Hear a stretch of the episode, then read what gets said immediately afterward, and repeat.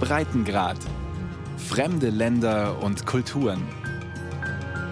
Ein Podcast von Bayern 2.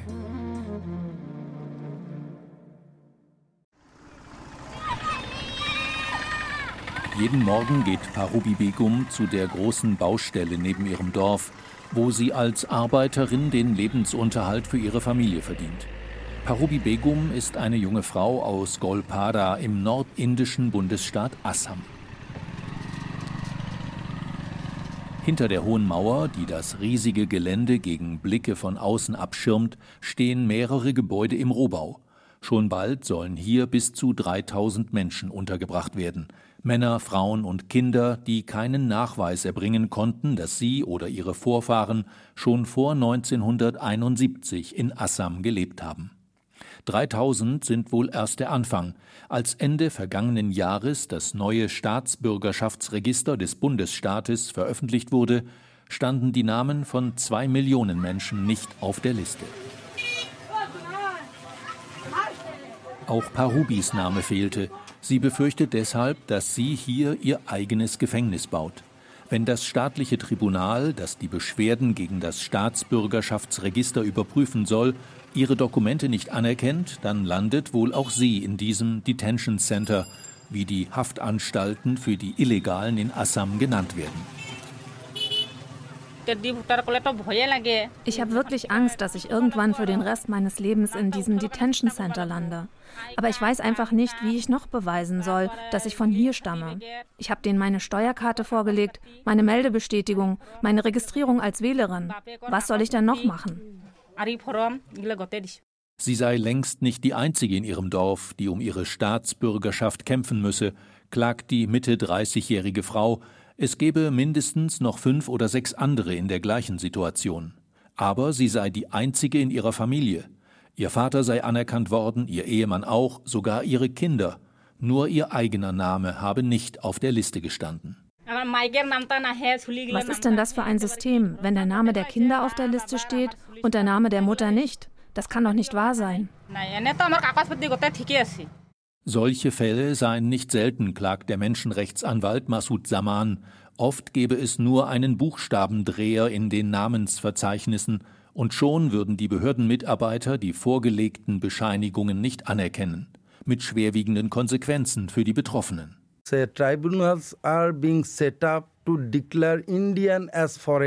Die Tribunale wurden eingerichtet mit dem Ziel, möglichst viele Leute zu Illegalen zu erklären. In den meisten Fällen wurden die Betroffenen nicht mal angehört. Da wurde einfach nach Papierlage entschieden.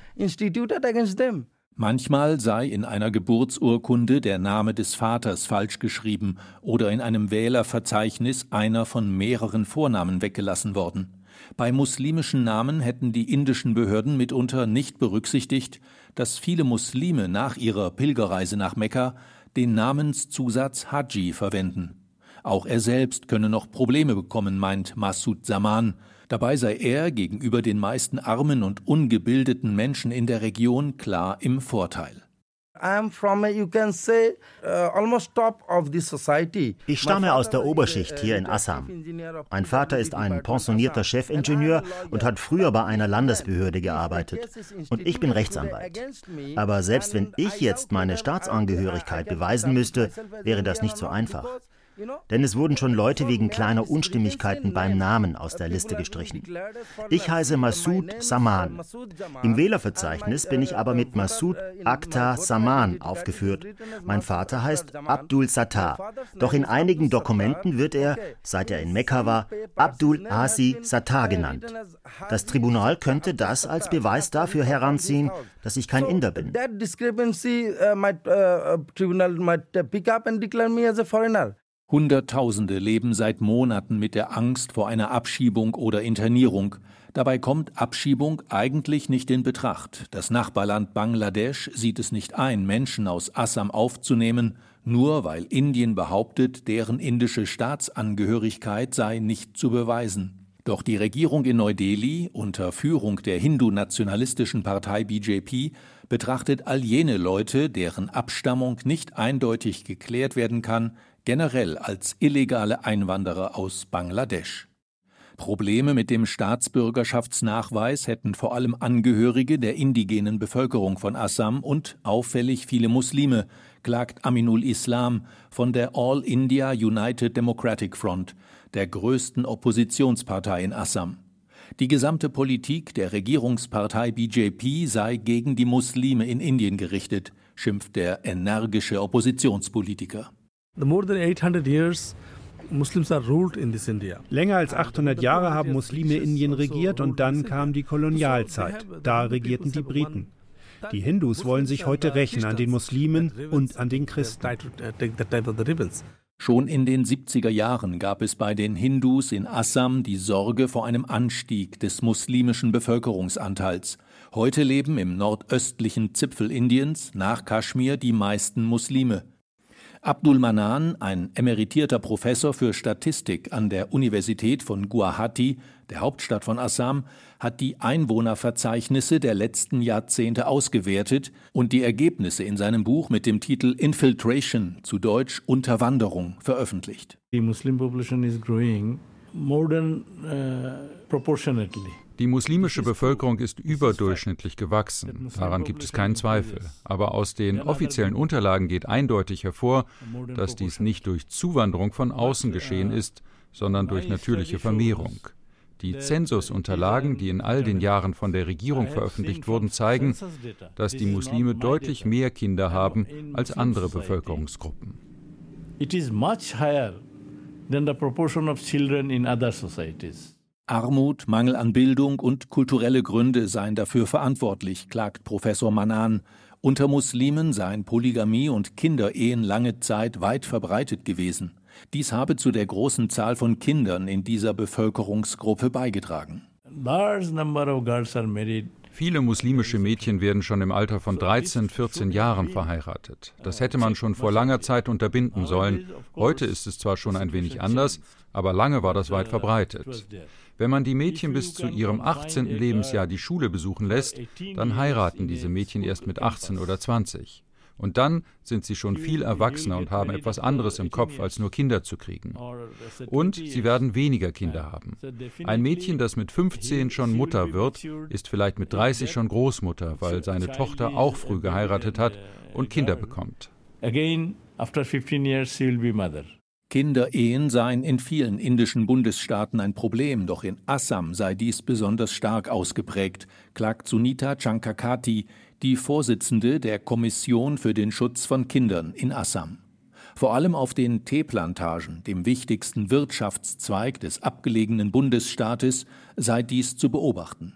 Die Teepflückerinnen und ihre Familien gehörten zu den Ärmsten der Armen und Schulbildung für die Kinder stehe oft nicht ausreichend zur Verfügung. Assam ist eine sehr weit abgelegene Region. Wir sind ja nur durch einen schmalen Korridor mit dem Rest Indiens verbunden. Deshalb sind wir in vielen Bereichen noch weit zurück. Das Selbstwertgefühl eines großen Teils der Bevölkerung ist nicht besonders hoch. Die Armut ist bitter und Analphabetismus weit verbreitet. Kinderehen gibt es in vielen Bevölkerungsgruppen, aber vor allem auf den Teeplantagen. Dort ist das ein großes Problem. Die Mädchen dort werden mit 13, 14 verheiratet und haben kaum je eine Schule besucht oder sie früh abgebrochen. Es fehlt an Selbstvertrauen und Bildung. This is because of uh, lack of awareness and lack of education, I wish we must say. Auch bei den ursprünglichen Assamesen wächst der Unmut. Sie nehmen das Anwachsen der muslimischen oder nicht-assamesischen Bevölkerungsgruppen wahr und befürchten, zu einer Minderheit in der Region zu werden. Von der Regierung in Delhi fühlen sie sich verraten. Hatte Premierminister Narendra Modi doch im Wahlkampf versprochen, die Bangladeschis, wie die Muslime hier pauschal bezeichnet werden, nach Hause zu schicken. Im Laufe der vergangenen Monate gab es in Guwahati immer wieder Straßenblockaden und andere Protestaktionen. Das ist unser Land. Wir werden durch das Gesetz zu einer Minderheit in unserem eigenen Land. Die einheimische Bevölkerung in Assam macht jetzt schon nur noch 31 Prozent aus. Bald gehört hier alles den Einwanderern.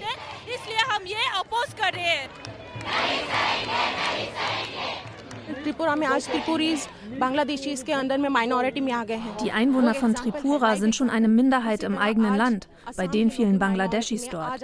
Das gleiche wird in Assam passieren. Das werden wir niemals akzeptieren, unter keinen Umständen. Tripura ist ein kleiner Bundesstaat direkt an der Grenze zu Bangladesch. Ebenso wie Mizoram, Manipur, Meghalaya und Nagaland gehörte diese Region einst zu Assam. In den 60er, 70er und 80er Jahren wurden aus den strukturschwachen Regionen eigene Bundesstaaten. Die Muslime, die es überall gegeben habe, seien dann nach Assam gezogen, sagt Aminul Islam. Einst war das alles ein großes Assam. Doch dann wurden Meghalaya und die anderen Regionen mit der mehrheitlich indigenen Bevölkerung zu eigenen Bundesstaaten. Die Muslime, die dort lebten, hatten Angst, dass angesichts der vielen Privilegien für die indigene Bevölkerung ihre eigenen Rechte nicht mehr ausreichend berücksichtigt werden. Und so sind sie nach Assam gekommen.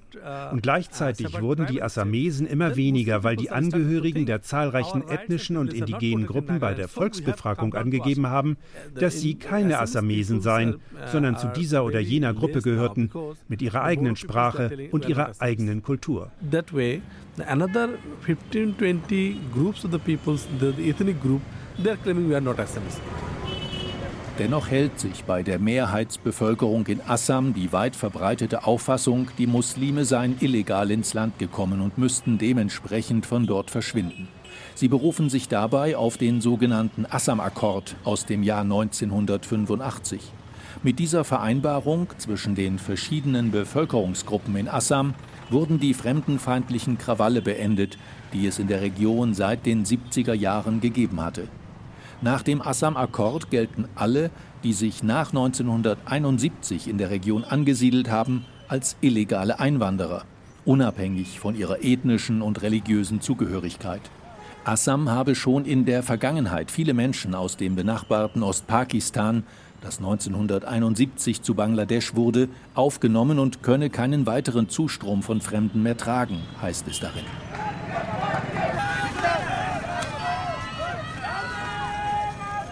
Deshalb regte sich auch in Assam besonders starker Widerstand gegen das neue Staatsbürgerschaftsgesetz, das die indische Regierungspartei BJP Ende Dezember mit ihrer Mehrheit durchs Parlament gebracht hatte. Nach dem Citizenship Amendment Act sollen Hindus, die in den islamischen Nachbarländern Pakistan, Bangladesch und Afghanistan aus religiösen Gründen verfolgt werden, die indische Staatsbürgerschaft erhalten. Die Assamesen sehen darin einen Bruch mit dem Assam-Akkord und befürchten weitere Einwanderungswellen von Hindus aus Bangladesch. Es sei völlig egal, ob es sich dabei um Muslime oder Hindus handele, so Samujal Bhattacharya von der All Assam Students Union, einer Studentenvereinigung, die seit Jahrzehnten gegen die Zuwanderung nach Assam kämpft. Hindus oder Muslime, das ist hier nicht die Frage. Ein illegaler Einwanderer ist ein illegaler Einwanderer, ob das nun ein Muslim ist oder ein Hindu. Indien gehört den Indern und Assam hier oben im Nordosten ist ein Teil von Indien. Diese illegalen Bangladeschis sind eine Bedrohung für unsere Identität und unsere Kultur hier im Nordosten. So India Assam and Northeast is not a dumping ground for illegal Bangladeshis. Selbst der indische Innenminister Amit Shah, einer der Hardliner der hindu-nationalistischen Regierungspartei BJP, gießt immer wieder Öl ins Feuer, das in Assam schon lange brennt. Er bezeichnete die angeblichen Illegalen aus Bangladesch als Eindringlinge und beschimpfte sie als Termiten. Samujal Bhattacharya sieht die Kultur der Assamesen in ernster Gefahr. Diejenigen, die sich für diese Bangladeschis einsetzen, sprechen von Menschenrechtsverletzungen. Aber wer verletzt denn hier Menschenrechte? Die illegalen Einwanderer verletzen die Menschenrechte der Assamesen, insbesondere der indigenen Einwohner. Die gesamte demografische Struktur Assams hat sich schon verändert. Das ist eine Gefahr für unsere Identität, unsere Sprache und unsere Kultur. Our rights is been violated by the illegal Bangladeshis.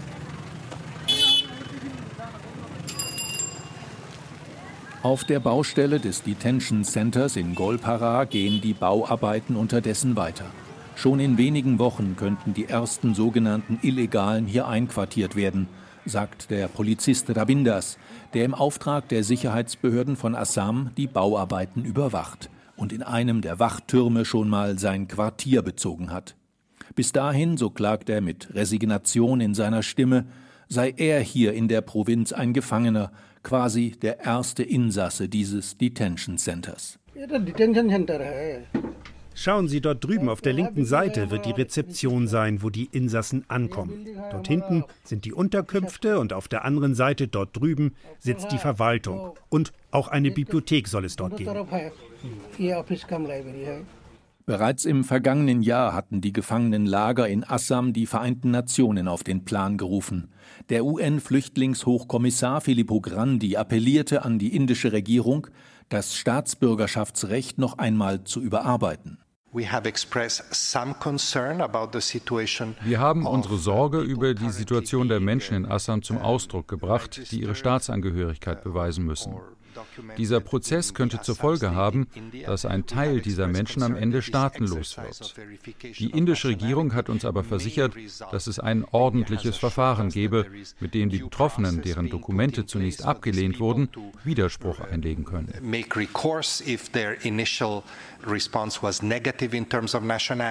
Der Menschenrechtsanwalt Massoud Zaman bezweifelt das.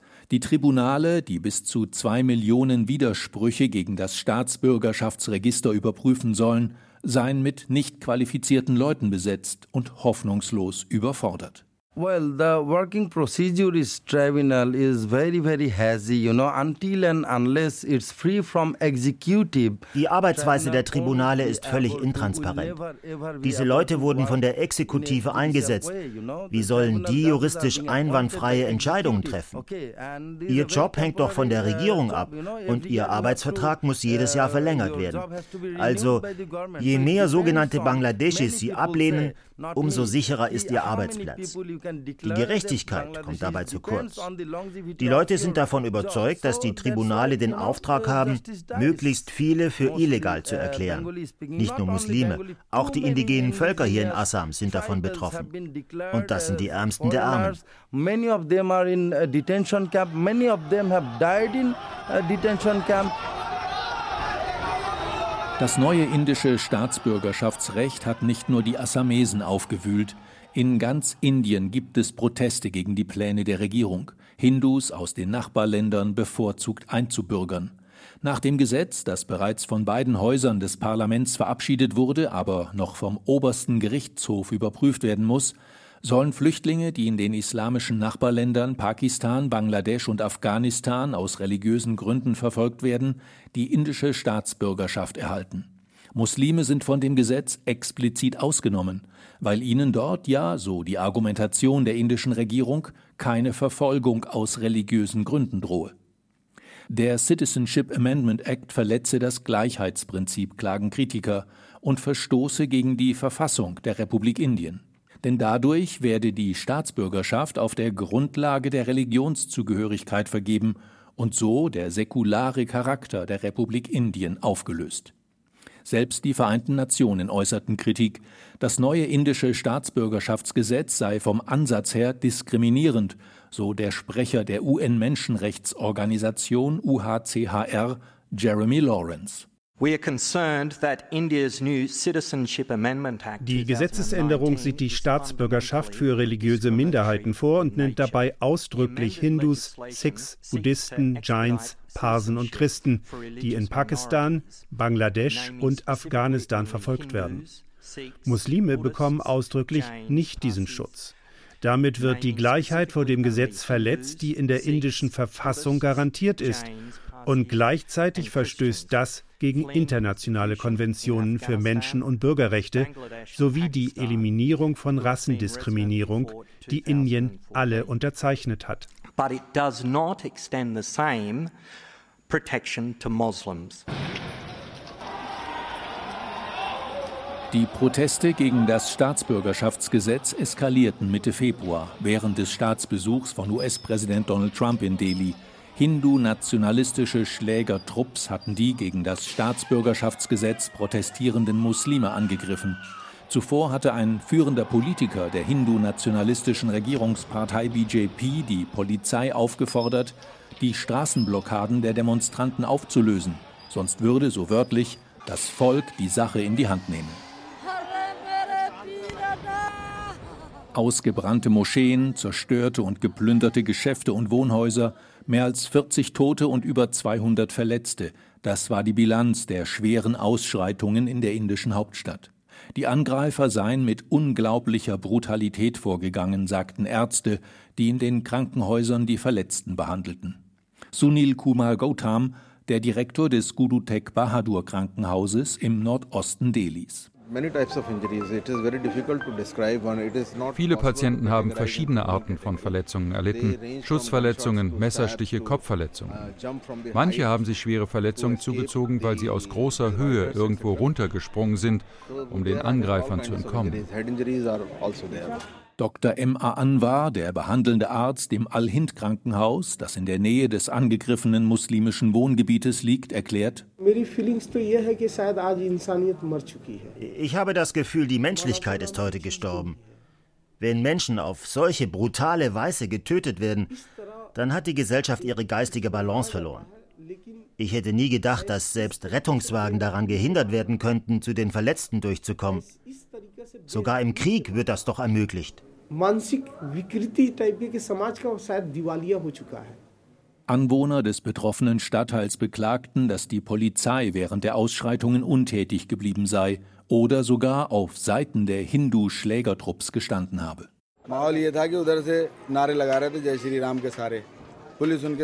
Die Angreifer haben die ganze Zeit Hail Lord Ram gerufen und die Polizei hat mitgemacht. Der Streit um das Staatsbürgerschaftsgesetz hat die Spaltung der indischen Gesellschaft offenbart. Der Konflikt zwischen Hindus und Muslimen, der von den Hardlinern in der hindu-nationalistischen Regierungspartei BJP seit Jahren immer wieder angeheizt wird, entlud sich bei diesem Thema. Sangita Sharma, eine junge Frau, die unter der Fahne der BJP für die Politik der Regierung agitierte, machte die Muslime für die Gewalt verantwortlich. Demonstrieren und die Straßen blockieren?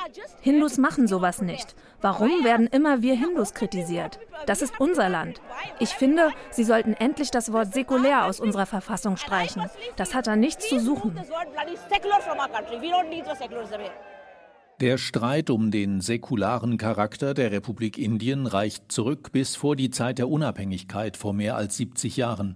Bereits in den 1920er Jahren hat der indische Politiker Vinayak Damodar Savarkar die sogenannte Hindutva entwickelt, eine hindu-nationalistische Ideologie, auf die sich heute die Regierungspartei BJP des indischen Premierministers Narendra Modi stützt. Danach werden nur diejenigen als vollwertige Inder angesehen, die Indien als ihr heiliges Vaterland betrachten, Fatherland and Holy Land. Muslime und auch Christen können demnach keine Inder sein. Sie werden von den Anhängern der Hindutva als Fremde angesehen, Nachfahren fremder Eroberer, wie die Mogulen, die in Indien vom 16. bis 19. Jahrhundert regierten, und die Briten, deren Kolonialherrschaft anschließend bis zur Unabhängigkeit Indiens und Pakistans im Jahr 1947 dauerte. Führende Politiker der BJP werfen dem ersten Premierminister des unabhängigen Indien, Nawaharlal Nehru, bis heute vor, die Chance für einen reinen Hindu-Staat vergeben zu haben, als er sich, zusammen mit Mahatma Gandhi, bei der Unabhängigkeit für ein pluralistisches Indien einsetzte – in dem alle ethnischen und religiösen Minderheiten auf dem indischen Subkontinent ihren Platz haben sollten. Seit die BJP an der Macht ist, versuchen die Hardliner der Partei, diesen historischen Fehler, wie sie es nennen, zu korrigieren. Die vielen Menschen in Assam, die von einer möglichen Internierung in einem der entstehenden Gefangenenlager bedroht sind, sind so etwas wie Kollateralschäden des Kulturkampfes, der in Indien tobt.